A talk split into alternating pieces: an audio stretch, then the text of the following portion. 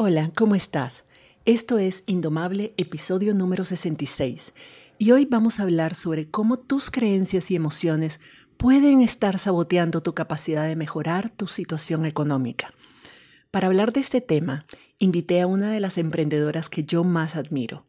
Ella es Elaine Miranda, financiera y fundadora del primer blog de finanzas personales en Nicaragua, Plata con Plática. Elaine tiene más de mil artículos escritos y varios ebooks y su plataforma de educación financiera es uno de los blogs más leídos de Centroamérica.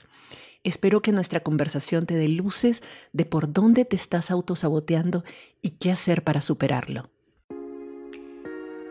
Estás escuchando Indomable con Virginia Lacayo, con quien en cada episodio aprenderás a entender tu mente, a identificar tus creencias limitantes y a saber cómo manejar tus pensamientos y emociones para que realmente puedas tener el control de tu vida.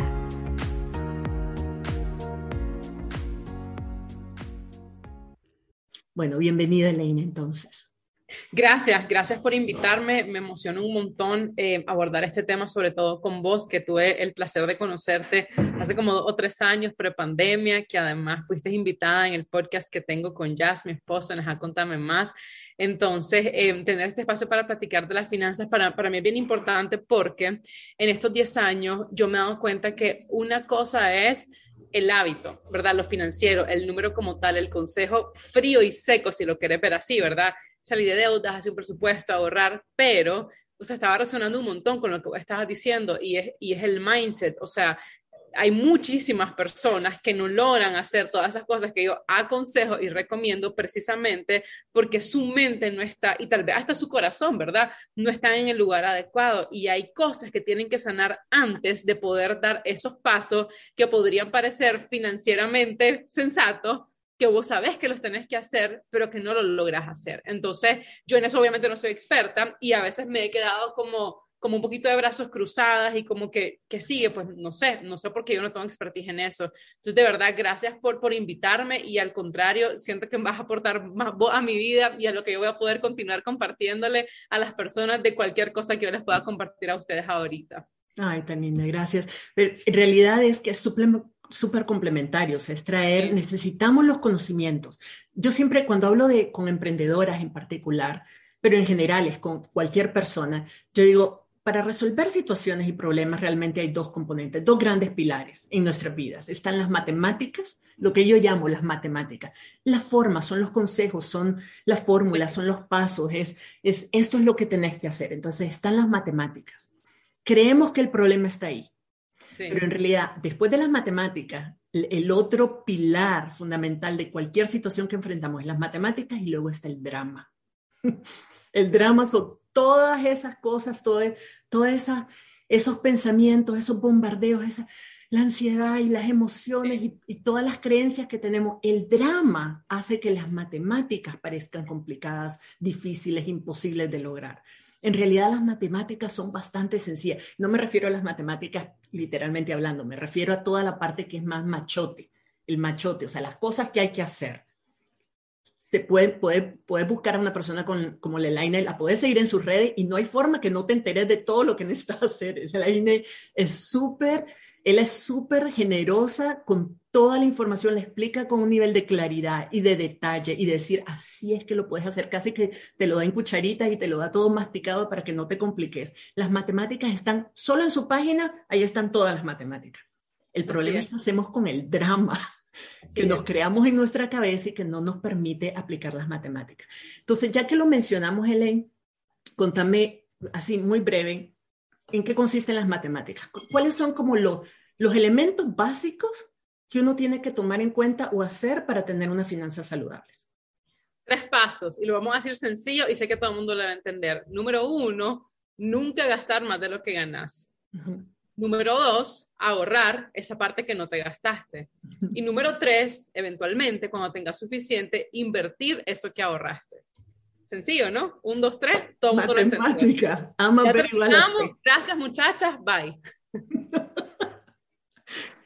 Exacto, o sea, es, las matemáticas de las finanzas son sencillas. El problema es que aplicar esas tres cosas, no gastar más de lo que ganamos, Quiere decir, no confiarnos en los créditos, etcétera, etcétera. Después, encontrar la forma de reducir los gastos lo suficiente como para que además nos quede un margen que podamos ir ahorrando. Correcto. Y después que esos ahorros nos sirvan para poder invertir. Matemáticas. Matemática. ¿Cuáles son, cuando, cuando vos le e, educas a la gente, o sea, en las empresas que has, todos los talleres que has hecho, con, en línea, con todo, en tus redes sociales, y estás educando a las personas, de todo esto, ¿qué es lo que la gente no hace? No supongo que ninguna de las tres, pero ¿cuál es, dónde vos ves que son las principales dificultades? ¿O dónde vos ves que son los, los comportamientos más destructivos, más dañinos para nuestras finanzas que, que la mayoría de nosotras hacemos? Estamos, estamos en la base, o sea, y realmente estos no son como, como pasos consecutivos, sino que es uno tras otro, porque si yo estoy gastando más de lo que gano, pues me mandan en que pueda ahorrar, y si no hay ahorra, pues no puedo invertir, ¿verdad? Entonces seguimos teniendo problemas en la base, en el control del gasto, y ojo, el control del gasto realmente es un control emocional, porque la matemática es sencilla, o sea, si yo gano 100 pesos, pues a mí la lógica me dice que yo no debería gastar más de 100 pesos, pero todo lo otro, todo el cuento, todo el drama que yo me estoy diciendo, me está llevando a, a, gastar 103, 105, 110. Entonces, esos 3, 5, 10 que yo estoy gastando de más, en lugar de estar gastando menos, estoy gastando más y eso viene del crédito. Entonces, ahí comenzamos a enredarnos con el tema de la deuda. Entonces, la gente dice, es que no me da porque estoy endeudada, no puedo ahorrar porque estoy endeudada, no puedo invertir porque no puedo ahorrar porque estoy endeudada. Y la base de todo es las decisiones que tomamos en el día a día con cada centavo que tenemos en las manos el, control del presupuesto, el control de los gastos no es, no es monetario, es emocional. Súper poderoso. ¿Qué lo, ¿Cuáles son las, las razones? Yo, yo te lo, lo voy a decir como coach, lo digo, lo que llamamos razones en realidad son excusas, son pretextos, son justificaciones que nos damos a nosotras mismas para hacer algo que sabemos que no deberíamos hacer, pero que necesitamos justificarlo porque lo estamos haciendo de todas maneras. Entonces, ¿cuáles son las, algunas de las razones o de las excusas que te, que te da la gente de por qué es imposible seguir tus recomendaciones. Ok, la primera con respecto al gasto es que no gano lo suficiente. Entonces, la historia que nos contamos es que como yo no gano lo suficiente y tengo necesidades, pues tengo que gastármelo todo y hasta más de lo que gano. Pero nos decimos a nosotros mismos, cuando yo gane más, la historia va a ser diferente. Cuando yo gano más y nos imaginamos todas aquellas cosas maravillosas que vamos a hacer, ¿verdad? Casi, casi que vamos a hacer Warren Buffett invirtiendo. Y no sucede. O sea, todas hemos ganado menos en algún momento de nuestra vida y nuestros problemas financieros continúan siendo los mismos. El segundo es, tengo que gastar porque soy una persona sufrida, porque tuve una infancia dura, porque mis papás no me daban la favorita de las mujeres porque me lo merezco, ¿verdad? Y, y, o sea, y me lo merezco porque obviamente trabajo un montón, me tengo que arreglar, mi esposo en la casa, los niños, tanto estrés. Lo mínimo que puedo hacer por mí misma es darme este gustito ahorita porque Dios sabe que yo me lo merezco. Y la otra súper común es, si mañana me muero, de nada me sirvió. Entonces mejor me lo acabo hoy porque quién sabe si mañana no llega. Wow. Y son, y son creencias súper poderosas. Sí. O sea, si, si realmente, y ese me lo merezco, como vos decís, es una de las justificaciones, la contradicción, ¿verdad? Porque es una de las justificaciones que nos ponemos más comunes para casi todos los comportamientos autodestructivos que tenemos. Yo me tomo mi cerveza en las noches, no yo pues, pero digamos alguien me dice, yo me tomo mi cerveza en las noches todas las noches porque tuve un día cansado, yo trabajo mucho, me lo merezco a la larga estar tomando una, dos, tres, cuatro cervecitas en la noche todos los días te hace alcohólica y te va a lastimar el hígado y te va a dañar la salud, pero me lo merezco. Peor aún, los atracones.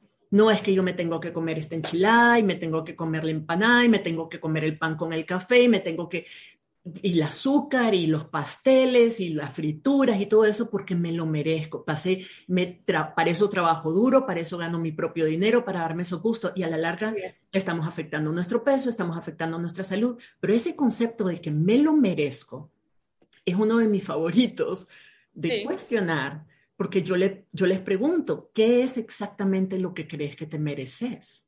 Mira, y me encanta que lo digas porque me hace sentir que voy por buen camino, porque una de las cosas que comencé a adoptar hace, hace como dos años en, la, en las charlas y las conferencias, precisamente analizando sobre esto, pero claro, yo, yo, no, yo este tema emocional no lo manejo, yo le decía a las personas, ¿qué es lo que realmente te mereces? O sea, él me acaban de pagar y entonces me voy a tomar mis cervecitas con mis amigos, me voy a salonear, me voy a comprar una camisa, o lo que te merece es poderte comprar tu casa, lo que te merece es vivir una vida sin deudas, lo que te merece es tener un retiro digno, porque al final, en temas de dinero, cada vez que utilizamos el dinero para una cosa, para ese me lo merezquito, no lo tenemos para otra gran cosa, para ese me lo merezcote. Así que voy por buen camino, Virginia. Sí, y es, y es una reflexión que nos tenemos que hacer todas. Todo lo que, todo lo que pensamos y creemos que es verdad nos va a generar una emoción. Si nosotras creemos de que es verdad que yo me merezco ese gusto, me merezco eh, la salida a comer fuera ese día, cuando no esté en mi presupuesto, porque si está en tu presupuesto, está en tu presupuesto, ya lo planeaste, está bien. Pero si no está en tu presupuesto, pero, ay, hoy tuve un día horrible, yo me merezco ir a un, a un buen restaurante y darme una buena comida, por ejemplo. Decir, no es que no te merezcas el gusto, no es que no lo merezcas, no merece, obviamente nos merecemos sentirnos bien, nos merecemos eh, cuidarnos, nos merecemos darnos el gusto. El problema es que cuando utilizamos el merezco, el me merezco, estamos automáticamente validando esa decisión, sin cuestionarla.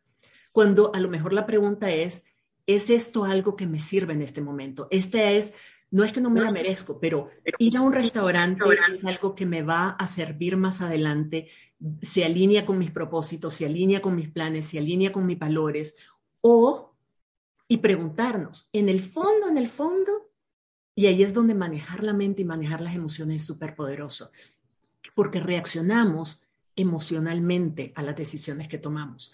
Cuando decimos, me merezco esa salida, piénsenlo bien, ¿qué está pasando en ese momento? Estoy cansada, estoy aburrida, estoy frustrada porque siento de que después de trabajar muy duro me toca llegar a mi casa, hacerle cena a toda la familia y, yo no me siento apreciada y, yo siento de que mis necesidades no están cubiertas. Esas emociones de no es justo, yo me merezco algo mejor, etcétera, automáticamente se pueden trasladar como lo que me merezco es ir a un restaurante y gastar lo que no tengo. Cuando en realidad, cuando realmente apreciamos, escuchamos, le ponemos atención a nuestros pensamientos, que es todo eso que acabo de decir, y a las emociones que esos pensamientos nos generan, de decir, yo me merezco un descanso, yo me merezco no cocinar hoy. Ok, eso es totalmente válido. Pero cuando entendemos ese pensamiento y entendemos de que la emoción que nos genera es de frustración y que lo que queremos es salir de esa frustración y pensamos que comer fuera es lo que nos va a sanar de esa frustración, lo cual no es cierto, para empezar, porque después comemos y resulta que la comida no era tan buena y nos gastamos un montón y después estamos más frustradas porque ya es un dinero que no podemos utilizar en otra cosa que sí importa más y que no es tan temporal, que no es del momentito. Cuando logramos identificar por qué, estoy, por qué creo yo, por qué me estoy diciendo que este gasto es algo que me merezco, ¿qué hay detrás de esa creencia? Bueno, es que me lo merezco porque hoy tuve un día muy duro y estoy cansada. Válido, válido, tuviste un día duro y estás cansada. Y cuando pensás que tuviste un día duro y que estás cansada, ¿qué sentís? Bueno, siento de que, eh, de que necesito cuidarme. Fantástico, necesito cuidarme. Yo siento la necesidad de apapacharme, de cuidarme, de mimarme un poquito. Cuando identificas esa emoción, identificas la necesidad, entonces te puedes hacer la pregunta de, ¿de qué otra forma puedo cuidarme? ¿De qué otra forma puedo darme un break? Hacer tener un descanso, hacer relajarme un poco. Puedo pedirle a mi, a mi pareja que por hoy, por lo menos, se encargue de la cena, que por hoy se encargue de los chavalos y de las chavalas y que, y que yo tenga un momento para leerme un libro, para, para meterme a las redes si quiero meterme, para reírme un ratito, para darme esa satisfacción que no me la va a dar gastar en un restaurante. Nunca. El gasto en el restaurante, sobre todo cuando lo hacemos con culpa porque sabemos de que no se alinea con nuestros planes, a la larga va a ser tapar una frustración con otra. Y vamos a salir del restaurante frustradas, pero además endeudadas. Y todo comienza con la idea de que me lo merezco, con esa creencia otra cosa que yo he identificado en, en, este tiempo, Virginia, es que todas las personas tenemos como, como diferentes detonadores emocionales, ¿verdad? Que nos llevan a gastar. Y justamente Wendy decía ahí que si podríamos hablar de los atracones emocionales financieros. Entonces, el me lo merezco uno, ¿verdad? Pero hay gente, por ejemplo, que tuvo un mal día en el trabajo. Entonces, el me lo merezco es después de este trabajo que me aguanto, entonces me voy a gastar, me voy a comprar. El, el, otro detonador emocional cuando tienes hambre o cuando no te has alimentado bien, entonces también hay atracones ahí.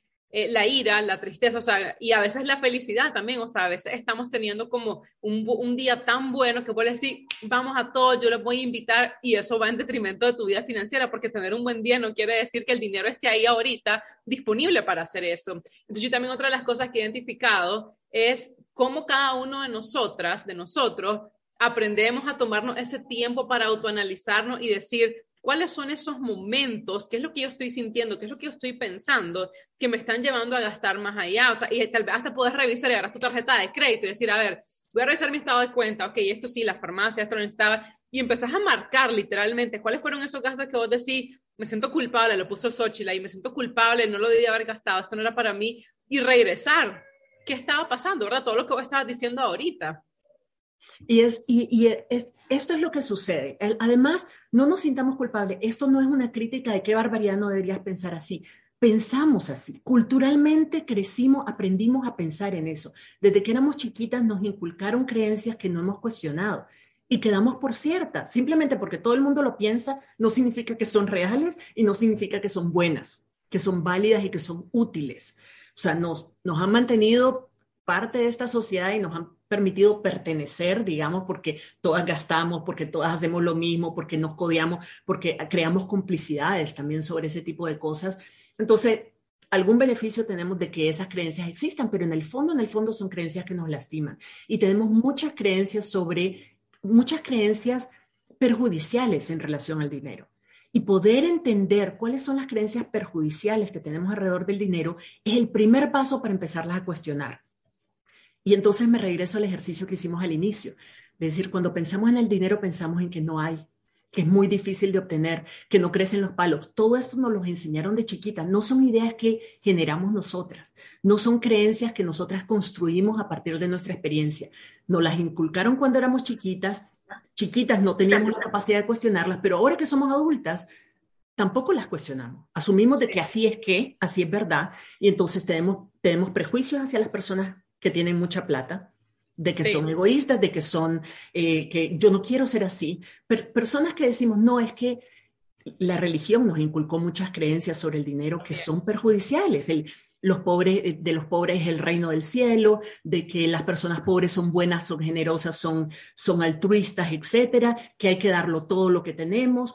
Son ideas que vienen de la religión institucionalizada, que vienen de nuestros padres, que vienen del patriarcado también, que decía que las mujeres no sabemos manejar, administrar nuestro dinero, que no servimos para eso.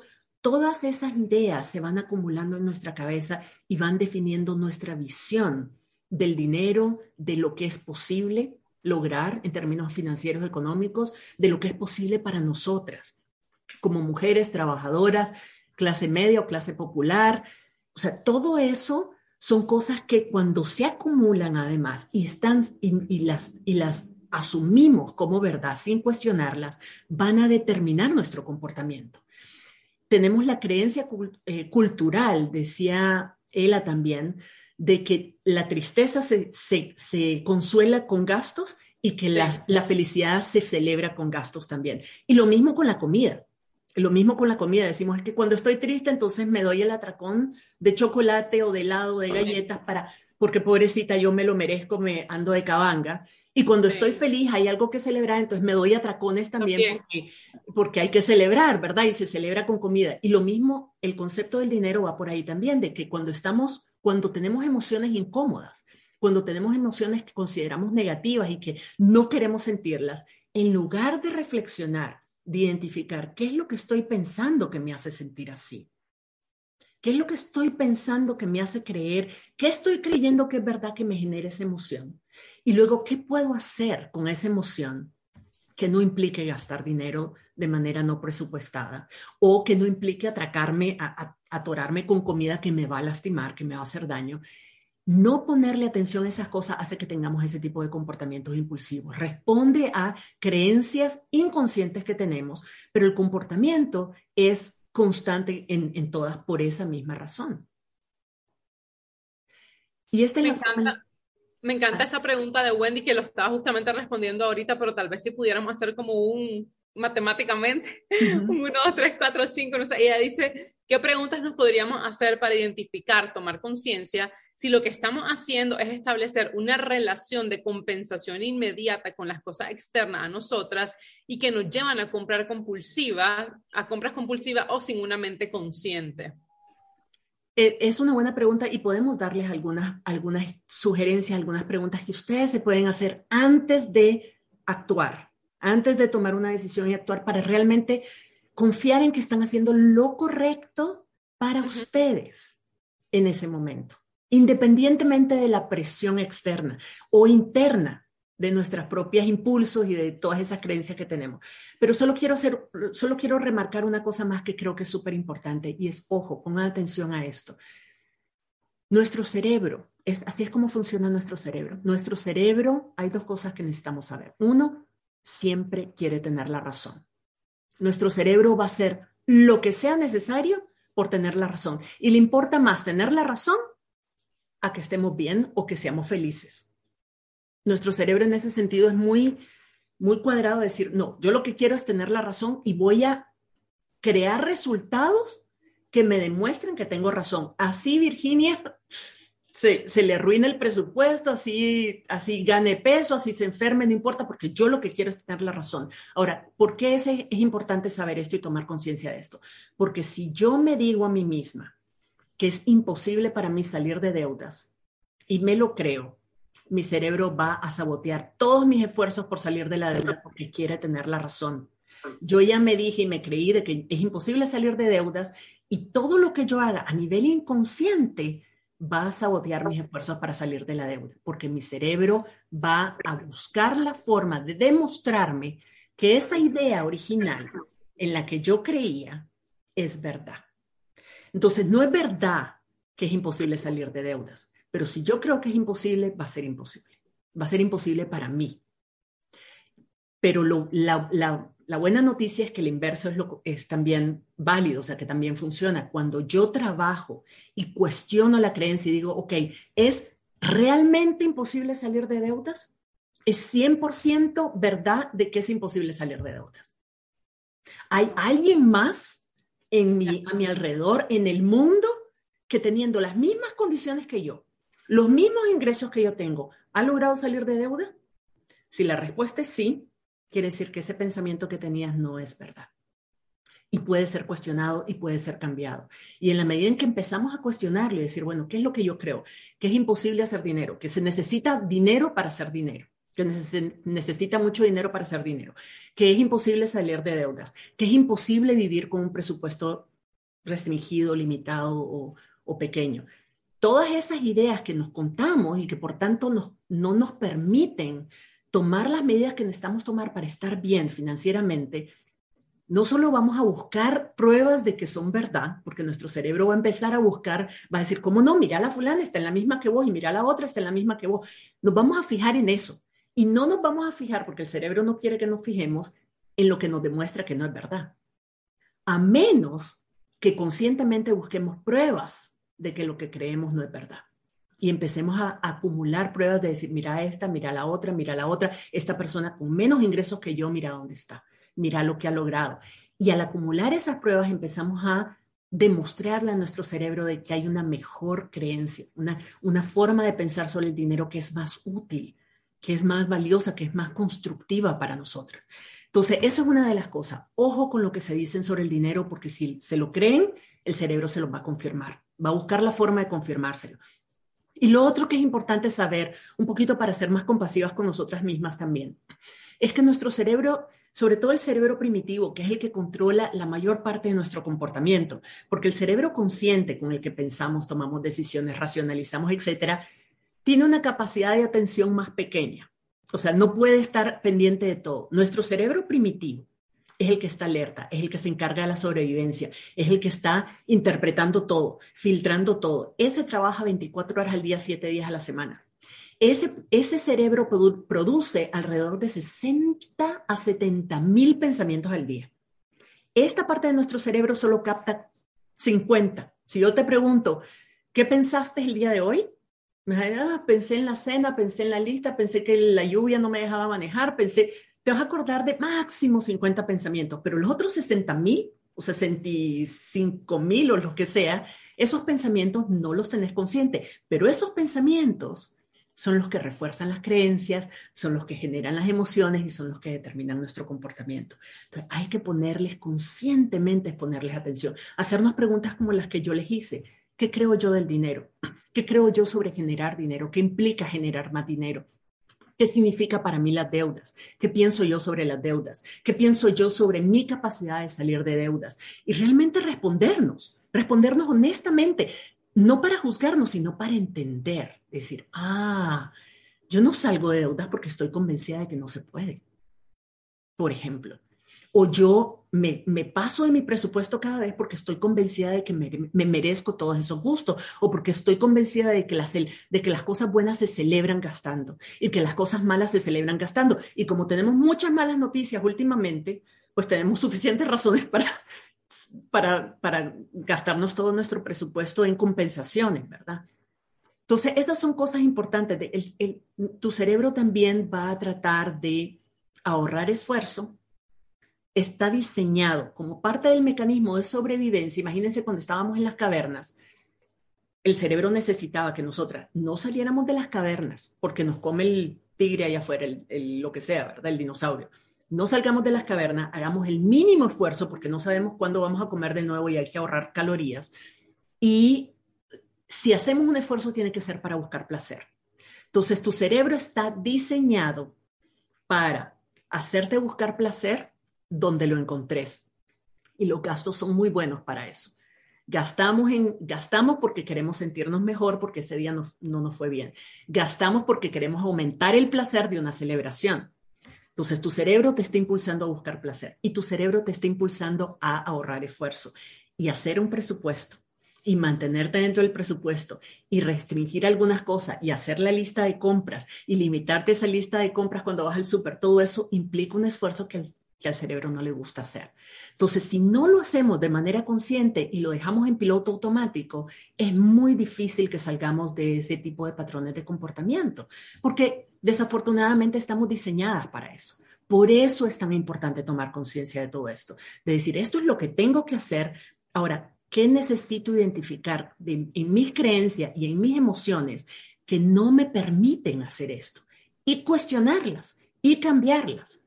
Entonces, para responder a las preguntas, y no sé, Lane, si vos has tenido, has dado sugerencias en relación a eso también a, tus clientes, pero alguna de las preguntas que yo hago, por ejemplo, a mis clientes cuando, cuando trabajamos en estos temas, es lo que sea que sea su meta, que digan, bueno, yo lo que quiero es poder ahorrar. Entonces les pregunto, ¿qué pensás sobre tu capacidad de ahorrar? ¿Qué pensás de vos misma y de tu capacidad de ahorrar? ¿Qué creencias tenés sobre el dinero? ¿Qué, cuál es, ¿Qué pensás sobre la dificultad o la no dificultad de, de ¿Qué pensás de las personas que ahorran? Hacerte la mayor cantidad de preguntas que puedas sobre ese tema te va a permitir identificar cuáles son los pensamientos y algunos, y después leerlo, ponerlo todo por escrito. ¿Qué pensás de tu capacidad de ahorrar? Que es muy difícil, que nunca he podido, que, no, me, no me ajusta, no tengo dinero para ahorrar, no sé cómo ahorrar. Todos esos son pensamientos, no son verdad. Son solo ideas que como asumimos que como la pensamos es verdad, entonces no las cuestionamos. Pero una vez que las pones por escrito, mi recomendación es después poner todo eso por escrito. Quiero ahorrar. Ok, ¿qué pensás de vos mismo y de tu capacidad de ahorrar? Y hacete todo el desglose, toda la lista de pensamientos que se te vienen a la mente. Y después léelos, como si te lo dijera tu mejor amiga. Como si vos le dijeras a tu mejor amiga, mira, ella deberías, deberías intentar ahorrar más. Y ella te sale, es que esto y esto, y te lo pasa por escrito además para que te quede claro. Y vos lo lees y vos le decís, a ver, Ela, que dice que jamás has ahorrado en tu vida, pero aquella fiesta que hicimos, ¿te acordás? Y aquel viaje que hiciste, ahí está eso, ahorraste para eso. Entonces, es empezar idea por idea a cuestionar. No es necesariamente no las vas a cambiar inmediatamente, pero por lo menos entra una luz en tu conciencia de que tal vez son cuentos. Son cuentos que te has contado tantas veces que te lo terminaste creyendo, pero son cuentos. Y una vez que identificamos de que a lo mejor no es tan cierto como pensaba, entonces podemos hacer otras preguntas. Podemos preguntarnos, bueno, ¿cuándo es verdad que soy capaz de? ¿En qué medida, si yo me digo a mí misma, yo soy capaz de ahorrar? Y empiezo a buscar evidencias, pruebas de que soy una persona capaz de ahorrar, las voy a encontrar. Cuando yo me pregunto, bueno, ¿en qué momento, Virginia, vos lograste ahorrar? Ah, yo logré ahorrar para mi promoción, yo logré ahorrar cuando estaba embarazada para poder darle a mi hijo para parir, para, para el costo del parto y para el bebé, etc. Ajá, entonces, si logré ahorrar en ese momento, quiere decir que soy capaz. ¿Por qué ahora no? ¿Por qué en este momento no? Y empezar, ah, bueno, por esto y esto y esto, otra, otra lista de, de pensamientos. Podemos irlos cuestionando uno por uno porque eso nos va a ayudar a ver en qué medida nos estamos justificando nosotras mismas cosas que no son ciertas y también a ver la alternativa, decir, bueno, si esto no es verdad, entonces, ¿qué puede ser verdad? ¿Cuál es la otra cara? ¿Qué otra cosa es también posible, también verdad? ¿El, Una, una de las cosas que yo que he identificado, en, sobre todo cuando estoy presencial, ¿verdad? Con las personas, en, físico, dando charlas, conferencias, es que muchas veces cuando pensamos en la imposibilidad de hacer algo, las razones suelen ser externas, ¿verdad? Entonces, yo te he escuchado ahorita y la gente dice, ¿por qué no puedo? Porque no gano lo suficiente. Entonces, no, ya sabes, en lugar de pensar que, cómo estoy gastando yo, lo que estoy pensando es que mi jefe no me paga lo suficiente, ya sabes. O ¿por qué no puedo salir de deuda? Ah, porque es que los bancos son ladrones y la tasa de interés es demasiado alta. Entonces, una vez, mira, nunca se me olvidó, una vez estaba dando un taller en, en una mina eh, para, para, una empresa bien grande que se llama EMCOM, y entonces estábamos hablando del presupuesto y todo eso, y entonces alguien, y estábamos hablando justamente del control de gasto, cómo podíamos recortar para ahorrar.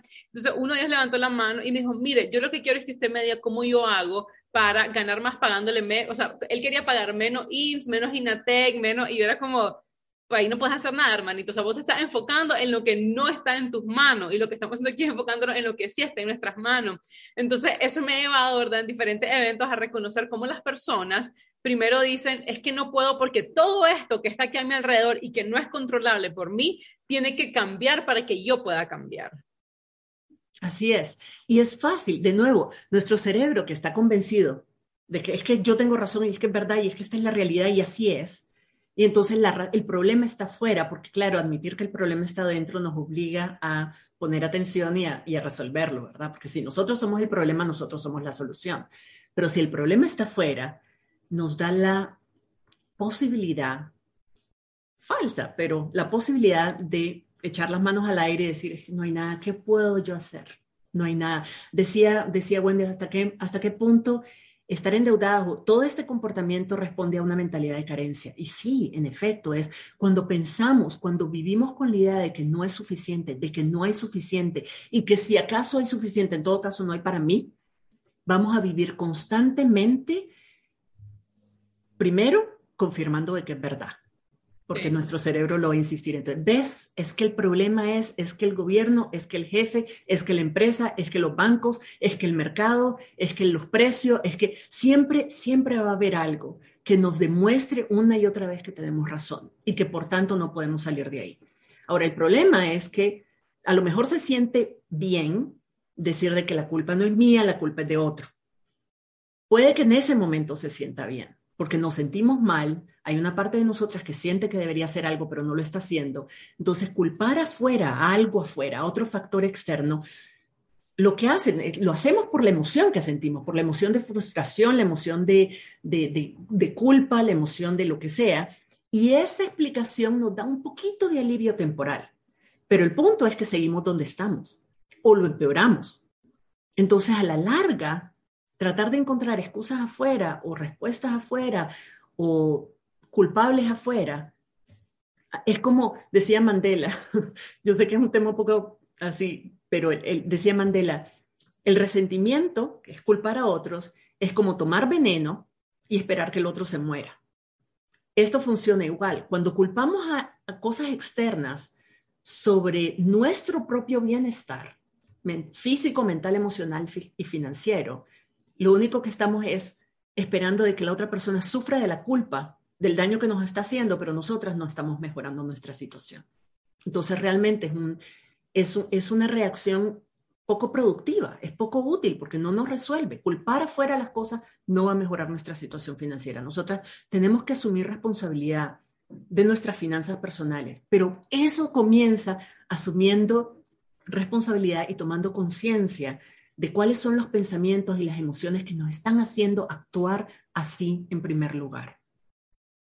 No sé si hay tenemos ya, nos pasamos un poquito de tiempo, entonces si hay alguna otra pregunta o comentario que ustedes quisieran hacer que él o yo pudiéramos contestar, eh, este es el momento. No sé si hay alguna de las que notaste que se me haya pasado a mí. Eh, me, me, gustó la de Damaris, la, comentaste, ¿verdad? Que decía, y en el caso contrario, donde aunque sepas que te lo mereces, necesitas y sabes que puedes costearlo, pero no lo haces, te pone excusa o razones para pausar ese gasto y tenés el dinero ahí guardado. Fíjate que el, el, el, jueves pasado, el jueves pasado estuve dando una, una conferencia en galería y se me acercó una muchacha al final y me estaba contando de su pareja. Entonces me decía que era una persona que venía de allá abajo, era del norte de Nicaragua, pero que poco a poco la familia fue, haciendo más dinero a través del ganado, las tierras, las plantaciones y demás. Él había estudiado afuera, tenía bastante dinero según, según lo que ella me dijo y me dice, pero nunca quiere gastar nada, o sea, nunca quiere gastar nada. Entonces tiene un año y medio juntos Em, y me decía, todo vamos como 50-50. Él, cuando hablamos de finanzas, él me dice, vos no tenés por qué saber cuánto gano yo, ni cómo yo uso el dinero, sino como que cada quien. Entonces yo le decía, ¿y qué pasaría si vos lo cuestionaras y le dijeras, ¿qué pasaría si un día yo me quedo sin trabajo? Porque digo, las finanzas separadas pueden funcionar si los dos estamos bien, pero cuando uno está mal ya de funcionar. Entonces me dice, no, pues ya pasó. ¿Y entonces qué pasó? Le dije yo. Y me dijo, pues él me apoyó hasta cierto punto, pero era terrible, me dice, porque entonces salíamos, porque me había hecho el antecedente de que antes, o sea, siempre han salido y siempre van, o sea, cada quien paga su cuenta, ¿verdad? Nunca en su vida le ha invitado a algo, nunca le ha comprado nada, nunca le ha regalado nada. Y entonces me, decía, cuando salíamos, pues él pagaba, pero yo me sentía como, como limitada, como imposibilitada de...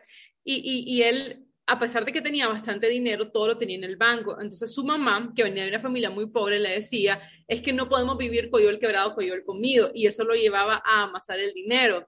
Pero para mí el punto de esto es al final estaba viviendo el quebrado, el comido, por el, porque el resultado último de vivir así es que sentí que no tenés dinero. Entonces esta persona estaba haciendo dinero, estaba ganando dinero, estaba invirtiendo dinero, pero nunca tenía dinero, sino que todo lo tenía. Y entonces también, ¿cómo cambias esa otra parte de decir, pues también te mereces disfrutar? Porque qué aburrido estar trabajando, emprendiendo e invirtiendo y, no darte ni pues, gusto.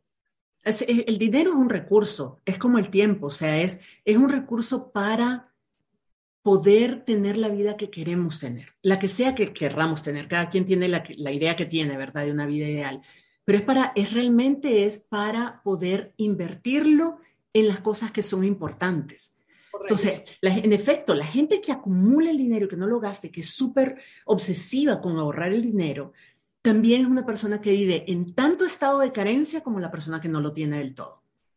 Y, y el estado de carencia se permea a otras áreas de la vida también, se permea en, el amor, de que no me van a amar lo suficiente, que mejor no establecer vínculos fuertes, se permea en, un sentido de la vulnerabilidad, se permea en el desarrollo personal, o sea, permea un montón de áreas de nuestra vida. Son pensamientos y son creencias y son eh, mentalidades que es importante que revisemos y que cuestionemos, porque los dos extremos pueden ser dañinos a la larga. ¿Para qué? Entonces, ¿para qué?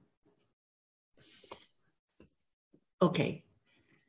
Eh, creo que vamos a tener que ir cerrando porque podríamos pasar toda la noche, creo yo, ¿no? ¿Verdad? El hablando de esto y de todas las opciones y toda todo lo que significa y todas las implicaciones. Mi, mi recomendación, no sé si hay alguien más, cómo podemos controlar nuestra mente y nuestras emociones cuando ya salimos de todas las deudas con mucho esfuerzo, pero aún así no podemos controlar nuestras finanzas ni cumplir una meta o sueño personal que te habías propuesto. Linda pregunta, Renata. Desde este espacio que estamos y tomando en cuenta los recursos que tienen aquí, tienen a ella, me tienen a mí en las redes, nos tienen en nuestros programas, nos tienen en nuestros talleres y cursos, hay dos pasos. Recuerden, las matemáticas y el drama. Entonces, ella tiene todas las fórmulas matemáticas que necesitan, súper bien explicada en detalle cómo hacerlas, porque pasito a pasito para que no les toque adivinar nada. Y decir, ok, esto es lo que sé que tengo que hacer. ¿Cuál es mi meta? ¿Cuál es mi plan? ¿Qué es lo que quiero lograr? Es, entonces, ¿qué es lo que quiero lograr? Ella, ¿cómo logro esto? Y ella te va a decir, este y este y este y este estos son los pasos. Y después agarrar esos pasos, pasarlos por este filtro y decir, ok, paso por paso ¿Qué pienso yo cuando me digo que voy a hacer esto? ¿Qué pienso de eso? ¿Qué pienso de mí? ¿Qué pienso del esfuerzo? ¿Qué pienso de lo que implica? ¿Qué pienso de lo que otras personas van a decir de mí? ¿Qué o pensar sobre mí? ¿Qué pienso? Todo eso que salga, porque ahí es donde vas a identificar tus sabotajes. Ahí es donde vas a ver, ah, es que yo, y se lo digo yo con toda la confianza, pues con la confianza de como si fuéramos familia, ¿verdad? Una de las cosas que a mí me limitó por muchísimo tiempo de poder generar ingresos y conservarlos, era que yo crecí con la idea, en, un periodo histórico de Nicaragua, ¿verdad? Yo crecí con la idea de que la gente con dinero era gente mala, entonces que era mejor no tener. Pero además crecí con la idea de que si yo tenía un poco más que el resto de mi familia, mi familia me iba a rechazar o, o iba, iba a crear tensión y conflicto. Y yo valoraba tanto mis relaciones familiares y la estabilidad familiar que prefería pasar penurias con tal de no entrar en conflicto. Cuando yo hice ese ejercicio de decir que voy a ganar dinero y lo puse así como mi meta es voy a ganar más dinero, voy a lograr esta meta financiera, uno de los primeros pensamientos que se me vino a la mente es mi familia se va, se va a molestar o se va, se va a tensionar, las relaciones se van a tensionar. Y una vez, entonces yo dije, este pensamiento es el que está saboteando todas mis posibilidades de mejorar mis, mis condiciones económicas ese pensamiento. Y una vez que lo identifico es más fácil cuestionarlo, es más fácil darle vuelta, es más fácil entender de dónde viene, yo por qué creo eso, cuáles las historias en mi familia que me hicieron pensar así, qué otras qué otros ejemplos tengo que me podrían permitir que a lo mejor pensar que mi familia a lo mejor no va a reaccionar así o cómo me puedo proteger yo, cómo puedo establecer límites sanos, pero en todo caso no dejar de ganar dinero únicamente porque tengo este miedo, más bien es cómo manejo yo el miedo, cómo lo enfrento, cómo resuelvo esta necesidad emocional. Y para eso podés encontrar apoyo en, otro, en otros lados. O sea, me tenés a mí y hay otras coaches y terapeutas que podemos ayudarte a superar esa creencia limitante para realmente lograr tus metas. Pero el punto es que tenés que identificarla. Entonces son ambas cosas. Ella te da la lista de cosas que necesitas hacer y los pasos a seguir y luego vos haces el ejercicio de preguntarte cómo te sentís cuando pensás que vas a hacer cada una de esas cosas. Identificar cuáles son las creencias que podrían estarte metiendo zancadillas y esas creencias trabajarlas, trabajarlas vos misma yo tengo varias guías gratuitas también que te pueden ayudar a, trabajar esos temas. Y si necesitas un poquito más de ayuda porque te sentís que, no te da la talla, pues, o sea, que es muy difícil ver la etiqueta desde dentro de la botella, pues buscas apoyo, que, eh, apoyo de una coach, de una, de una guía espiritual o de una, una terapeuta o alguien que pueda ayudarte a destrabarte. Pero el punto es tener claro qué querés, qué necesitas hacer y qué, cuáles son las cosas que te pueden boicotear. Gracias por tu pregunta. Renata dice que hace cinco años él la ayudó a salir de deudas sin, sin darse cuenta. Yo estaba desesperada, pero nunca pensé en lo importante que es la mente y las emociones para salir adelante. Perfecto, con eso, muchísimas gracias a todas. Esperamos, él a dónde te pueden encontrar para todo ese paquete de información y de conocimientos que vos compartís. Bueno, la, página oficial es Plata con Plática, Plata con Plática en Facebook, en la web, en YouTube, en Instagram y en mi cuenta personal en Instagram como arroba ahí como más, más a título personal, pero siempre hablando de finanzas. Ok, fantástico. Ya saben, tienen que seguir a Ela. Es fantástico lo que publica y lo que comparte. Es un montón de conocimiento súper rico, súper detallado a prueba de excusas, porque realmente el nivel de detalle de cómo hacer esas cosas que, que él la comparte son, son sumamente enriquecedores. Pero después ustedes tienen la responsabilidad individual de poner atención a lo que están pensando y a lo que están sintiendo que puede o ayudarlas a hacer eso y a lograrlo de manera de sorprenderse a ustedes mismas o sabotearles el proceso y sabotearles los esfuerzos. Y el, y el tema está ahí. Si no manejamos nuestro drama interno, todas las historias que nos contamos, las matemáticas no nos van a ayudar. Okay, muchísimas gracias, Ela, por, por haber venido, por estar aquí, por la conversación. Es siempre una delicia conversar con vos. Al contrario, gracias por invitarme. También aprendí un montón eh, que me va a servir para ayudar a más personas cuando me hagan esas preguntas de ya lo intenté, pero no pude anotar eso. Y Wendy decía por ahí, y Sochi la estaba secundando, que por qué no hacemos un curso sobre esto. Yo creo que es lo que podríamos madurar. Fíjate, creo que, creo que estaría bien interesante porque, pues, como vos decís, ¿verdad? El drama más los números, podemos darle el plan ya ahora sí en manos para que las, para, pues, para que las personas puedan hacer lo que, lo que necesitan hacer. Me encanta la idea, así que esténse pendientes. Todas las personas que están, se registraron en este evento están en, la, en una lista de correo. Por ahí les van a llegar también algunas eh, sugerencias, algunas herramientas para hacerse coaching a ustedes mismas también para poder trabajar estos temas. Más adelante voy a, también voy a montar un curso que se llama Descoloniza tu mente y uno de los segmentos de Descoloniza tu mente es Descoloniza tu cartera que tiene que ver con cómo todas las creencias que nos han inculcado, y colonización no me refiero a los españoles, me refiero a las iglesias, me refiero al patriarcado, me refiero al capitalismo explotador, me refiero a eh, las ciencias modernas, o sea, son un montón de paradigmas que han ido determinando, puliendo, moldeando nuestra relación con el dinero y nos han arruinado, la verdad, o sea, no nos están ayudando. Entonces, parte del proceso es limpiar todo ese ese cajón que tenemos de ideas que son obsoletas, que no nos sirven, y poder escoger de manera mucho más consciente en que sí queremos creer, que sí nos sirve. Y definitivamente vamos a seguir trabajando, ¿verdad? Y la vamos a convencer sobre cómo montamos un curso que pueda trabajar este tema mucho más a fondo y brindar las dos herramientas que necesitamos, las matemáticas y el manejo del drama, para poder mejorar realmente nuestra, no, solo nuestras finanzas y nuestra estabilidad económica y situación financiera, pero muchas otras cosas también. Una vez que tenemos esto claro, se aplica a todos los ámbitos. Si te gustó este podcast, es muy buen karma compartirlo con otras personas. Y si quieres aprender a identificar tus creencias y patrones de autosabotaje y aprender a manejar tu mente y tus emociones para que éstas no te sigan controlando, dale un vistazo a mi programa de coaching mensual Indomable. Ahí aprendemos a manejar nuestra mente y nuestras emociones para que nada ni nadie controle lo que pensamos, sentimos o hacemos y para sentirnos seguras de que podremos hacer siempre lo correcto aún bajo presión. Para registrarte, visita mi sitio web virginialacayo.com pleca membresía. Te espero por allá y nos escuchamos en la próxima.